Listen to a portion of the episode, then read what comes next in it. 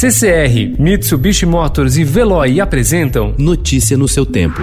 Metrópole.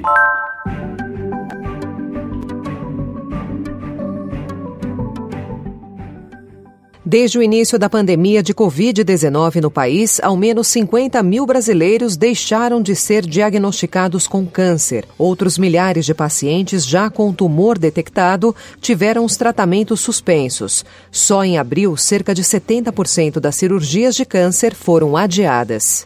O prefeito de São Paulo, Bruno Covas, defendeu na manhã de ontem medidas mais duras caso a população não respeite o isolamento social na cidade. Ontem a taxa ficou em 49%, índice abaixo da meta mínima de 50% esperada pelo governo, mas o melhor resultado para um dia útil nas duas últimas semanas. Projeções feitas com um modelo matemático desenvolvido na Universidade Estadual de Campinas vão ao encontro do que disse o prefeito indicam que a adoção de lockdown obrigatória em todo o estado será inevitável caso o nível de isolamento social não suba significativamente nas próximas semanas.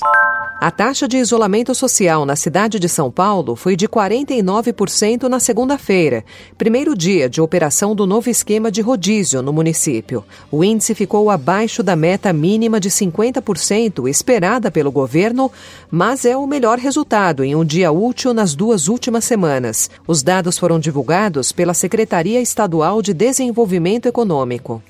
O uso de máscaras, o distanciamento físico e a higienização com álcool em gel minimizam, mas não eliminam, o risco de contaminação do coronavírus nos salões de beleza e barbearias. Nas academias a situação é ainda mais grave. Os frequentadores tocam o rosto com frequência para remover o excesso de suor, saliva e secreções oculares e encostam nos equipamentos que serão usados por outras pessoas, causando a disseminação dos vírus. O PROCON e o Sindicato dos Estabelecimentos de Ensino do Estado de São Paulo chegaram a um acordo sobre o pagamento de mensalidades a escolas durante o período de pandemia do coronavírus. No termo de entendimento assinado pelos presidentes das duas entidades na segunda-feira, ficou estabelecido que as instituições de ensino particular devem negociar alternativas para o pagamento, oferecendo um maior número de parcelas ou desconto nas mensalidades.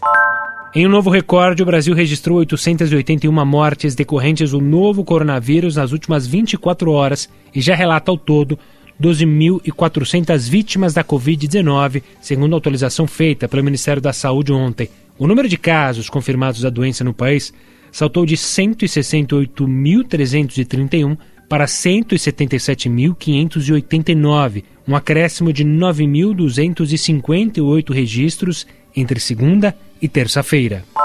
O quadro dramático na saúde do Amazonas, onde o novo coronavírus já matou mais de mil pessoas e infectou quase 13 mil até a manhã de ontem, tem também motivos anteriores à pandemia. A Covid-19 atingiu um estado com um sistema fragilizado por má gestão e desvios milionários de verbas que ocorrem a vários governos, disse o presidente do Conselho de Medicina Local, José Bernardes Sobrinho. Fernando de Noronha conseguiu zerar os casos de coronavírus e volta a respirar. O arquipélago se livrou da Covid-19, mas o acesso dos turistas ainda está proibido. O prazo de quarentena em Fernando de Noronha foi encerrado no último domingo. Desde abril, os moradores viviam em regime de isolamento. 28 moradores foram infectados pelo novo coronavírus e o isolamento foi decisivo para que a doença não se espalhasse. Notícia no seu tempo. Oferecimento CCR e Mitsubishi Motors. Apoio Veloy. Fique em casa. Passe sem filas com o Veloy depois.